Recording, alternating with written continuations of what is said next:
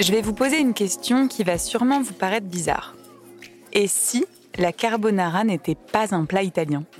Bon, je sais, j'exagère sans doute un peu. Après tout, des plats qui mélangent porc, œufs et formaggi à la pasta, il en existe depuis des siècles en Italie. Mais la véritable carbonara, ce plat mondialement connu et apprécié partout, avec son guanciale délicieux, bien salé sur le bout de la langue, revenu avec du poivre et bien doré, ses œufs si doux et crémeux, son parmigiano reggiano et son pecorino romano, eh bah difficile de dire d'où elle vient réellement.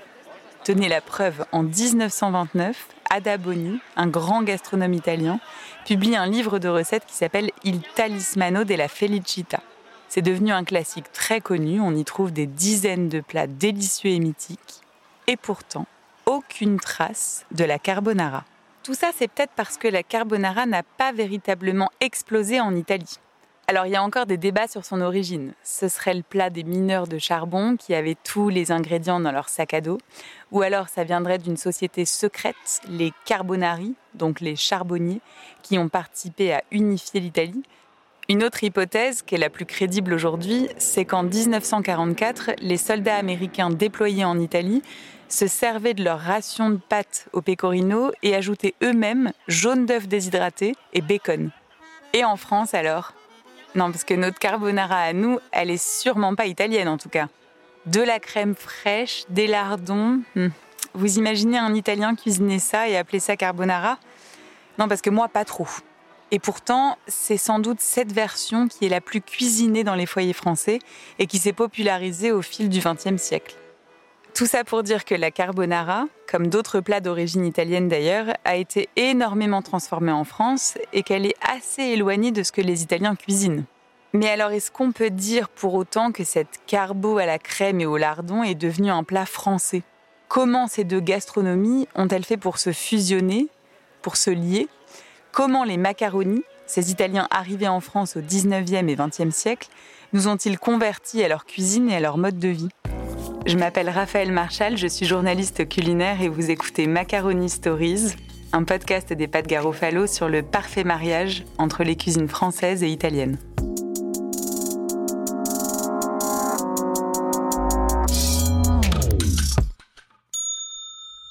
Alors parce qu'ils n'avaient pas accès aux ingrédients ou parce qu'ils connaissaient pas la recette, les Français ont adapté les plats. La rencontre des deux cultures a fait que les recettes ont changé, parfois radicalement. Alors certes, ça a parfois énervé les Italiens, et c'est toujours le cas, mais à la fois c'est quand même ces changements importants qui ont été nécessaires pour que les recettes connaissent le succès. La crème fraîche dans la carbonara par exemple, c'est presque logique quand on y pense. Déjà parce que, comme le beurre, c'est un produit qui est très utilisé en France, surtout dans le nord et dans l'ouest, mais beaucoup moins en Italie. Et ensuite parce que, culinairement, ça se tient. Nous, on voulait retrouver le côté crémeux du plat, sans savoir que selon la recette italienne, il tient normalement un savant mélange entre l'eau de cuisson, l'amidon des pâtes, le jaune d'œuf et le fromage. Quant au lardon, bah, c'est surtout qu'on ne trouvait pas énormément de guanciale, surtout au XXe siècle en France. Et encore une fois, la pasta garofalo, elle s'exportait pas encore comme aujourd'hui. Alors on a fait avec ce qu'on avait, quitte à changer totalement la recette, mais tout en essayant de s'en rapprocher. Pour Francesco, c'est aussi un petit peu de la faute des Italiens si leurs plats se sont autant transformés. C'est ce que m'a expliqué ce jeune franco-italien, tout juste sorti de l'école hôtelière. Les Italiens ont mal protégé leurs recettes et leurs ingrédients, mais par exemple avec la carbonara, la recette de la carbonara, c'est aussi que euh, les recettes étaient pas, la recette n'était pas, on va dire, officielle. Et euh, ça a pris quelques décennies pour que vraiment que la recette, on va dire, se stabilise et s'officialise. Il n'y a pas vraiment de loi, même en France, pour protéger les recettes. Alors évidemment, je dirais qu'en France un peu plus tôt peut-être, avec euh, Auguste Escoffier, il y a eu vraiment voilà, des vraies encyclopédies avec toutes les mhm. recettes des sauces bien, bien écrites, etc. Mais après, voilà, enfin, en fait, les, les, Italiens, surtout dans les, dans les siècles passés, dans les derniers siècles, bah, ça a été un peuple qui a beaucoup, euh, on dirait, immigré, même aux États-Unis. Et donc voilà, ils ont tous ramené un peu leurs leur, leur recettes de chez eux en utilisant les produits qu'ils ont trouvés là-bas, donc que ce soit en France ou aux États-Unis. Et donc forcément, là, ils ont dû bah, faire, avec, ce qu'on a. Quoi. Tous ces changements posent malgré tout une question. Est-ce qu'on mange vraiment de la carbonara lorsqu'on y met de la crème, des lardons et qu'on y zappe le parmesan et le poivre Pour Francesco, qui est bien placé pour en parler, bah pas vraiment. Alors je pense que euh, tant qu'on rajoute, voilà, ma version ou revisiter, etc., on peut appeler comme on veut. C'est-à-dire qu'on peut mettre carbonara si on l'appelle, euh, voilà, j'ai revisité ma carbonara ou c'est ma version de la carbonara. Euh, ensuite, oui, si on l'appelle juste carbonara, je pense qu'il faut s'en tenir à la recette originale, on va dire de base, enfin la perfectionner, celle qui est l'officielle maintenant. Bah, la vraie carbonara, c'est euh, des jaunes d'œufs, du guanciale mhm. ou de la pancetta, mais euh, préférablement du guanciale parce qu'en fait, il y a plus de matière grasse et ça va plus fondre, mhm. ce qui va faire qu'on va pas avoir non plus besoin d'huile. Et euh, du poivre noir, euh, toute petite pincée de sel et puis, puis des pâtes. Alors des, des rigatoni, moi c'est mes préférés. Euh, ma garofalo, ça va, ça, ça, va très bien parce qu'elle a une bonne teneur en protéines et pas mal d'amidon et elle tient bien la cuisson. Le principe de base des pâtes, en règle générale, c'est de lier la sauce aux pâtes. Justement le guanciale là en plus, euh, l'idée c'est vraiment que je le fasse fondre et une fois qu'il a, voilà, qu'il a bien fondu et qu'il a la bonne consistance, et ben là les, les, pâtes doivent être cuites en fait. Une petite pincée de sel. Mais voilà, en fait, l'idée, c'est vraiment de créer une pâte avec les jaunes d'œufs, le poivre et le fromage, qui va en fait se, se, liquéfier après avec la chaleur des pâtes et le gras du, du guanciale. Ces changements, ils ont quand même contribué à faire connaître le nom de carbonara. Et maintenant, les gens, ils ont plus facilement accès à la vraie recette et aux vrais produits.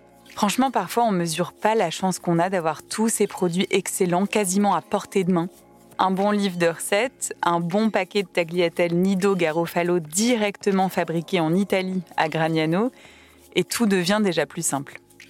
Surtout, la France a aussi aidé des recettes italiennes à percer, comme on dit, à connaître un grand succès en les changeant ou en les popularisant simplement. L'exemple le plus parlant, c'est le tiramisu. Pour vous, c'est sans doute le dessert italien par excellence, le plat sucré le plus connu du pays, ce dessert au mascarpone onctueux contrebalancé par la force du café. Et pourtant, je vais vous confier quelque chose. Le tiramisu a été popularisé par une chef française. Elle s'appelle Annie Féold, elle est niçoise et elle est devenue la première femme triplement étoilée en Italie en 1992. Dans les années 70, elle entend parler de la recette du tiramisu inventée au XVIe siècle et qui vient du nord-est de l'Italie.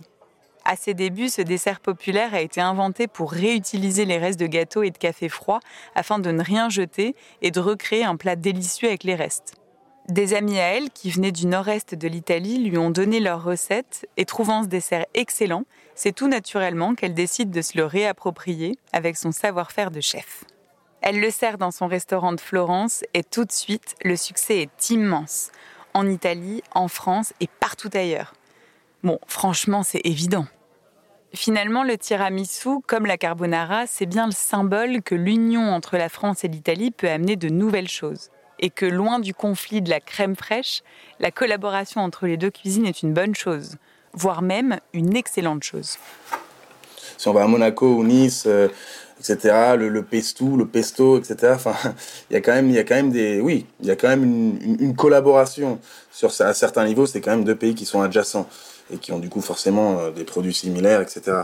Mais sinon, je, non, je dirais pas, j'ai pas trop l'impression. En général, on fait vraiment bien euh, la part des choses entre ça c'est de la cuisine française, ça c'est de la cuisine italienne. J'ai rarement trouvé des restaurants qui sont qui sont moite moite ou qui enfin qui sont une fusion entre France et France et Italie. Pour le moment, dans la poêle, j'ai juste mes rigatoni et le gras du guanciale. Et donc là, déjà, ouais, voilà, elles vont déjà un peu s'imprégner et finir de cuire juste avec le, juste avec le gras. Hein, donc euh, du guanciale qui a vraiment énormément de goût. voilà. On y est bientôt. On va mettre le poivre avec les œufs. Ce qu'on peut faire avec le poivre, c'est aussi le toaster. Le toaster un peu, parce que voilà, ça va en fait exalter son, son parfum. Surtout, ces recettes adaptées à la mode française ont souvent créé un mouvement de fierté en Italie. Il y a par exemple la pizza margarita qui est reprise en Italie pour faire face aux États-Unis, qui ont voulu s'approprier la paternité de la pizza. Et puis pareil avec la carbonara et le tiramisu dont on vient de parler. Il s'est créé une sorte de réappropriation culturelle de tous ces plats qui font rayonner la culture italienne à travers le monde. N'importe quel Italien aujourd'hui peut dire ce plat, c'est le nôtre et on le fait comme ça, avec des produits de chez nous. l'importance qu'on donne aux produits locaux et aux indications géographiques protégées comme celle de Garofalo a fait évoluer les mentalités et a remis l'Italie au centre de la carte gastronomique mondiale. C'est grâce à la France que l'Italie sort magnifiée, et ça, c'est ce que j'appelle un beau mariage.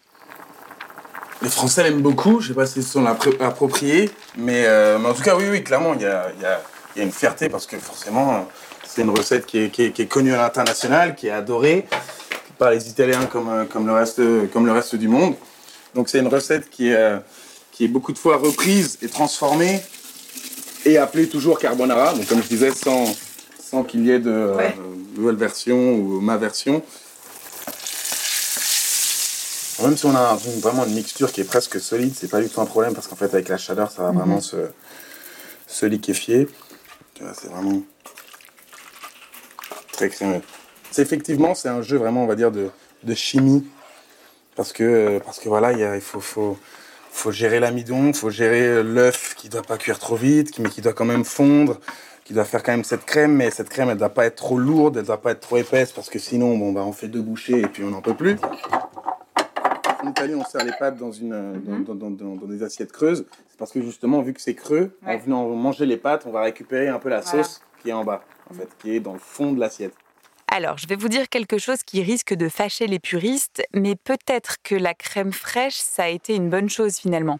Parce que ça a permis à la recette de ne pas tomber aux oubliettes chez nous, et du coup, ça nous permet aujourd'hui de connaître la vraie recette de la carbonara, pas celle qu'on a l'habitude de faire, mais aussi son histoire et son rôle social. En revanche, aujourd'hui, vous n'avez plus aucune excuse pour vous passer de guanciale, même si vous ne savez pas le prononcer. Et vous ne serez plus jamais excusé si vous mettez de la crème dans vos linguinés. Eh bien oui, les temps ont changé. Vous venez d'écouter Macaroni Stories, un podcast des pâtes Garofalo sur le parfait mariage entre les cuisines françaises et italiennes. Cet épisode a été préparé avec Louis Pilot et présenté par moi-même, Raphaël Marchal. Si vous avez aimé cet épisode, n'hésitez pas à vous abonner au podcast pour ne pas rater les prochains épisodes. Salut et à bientôt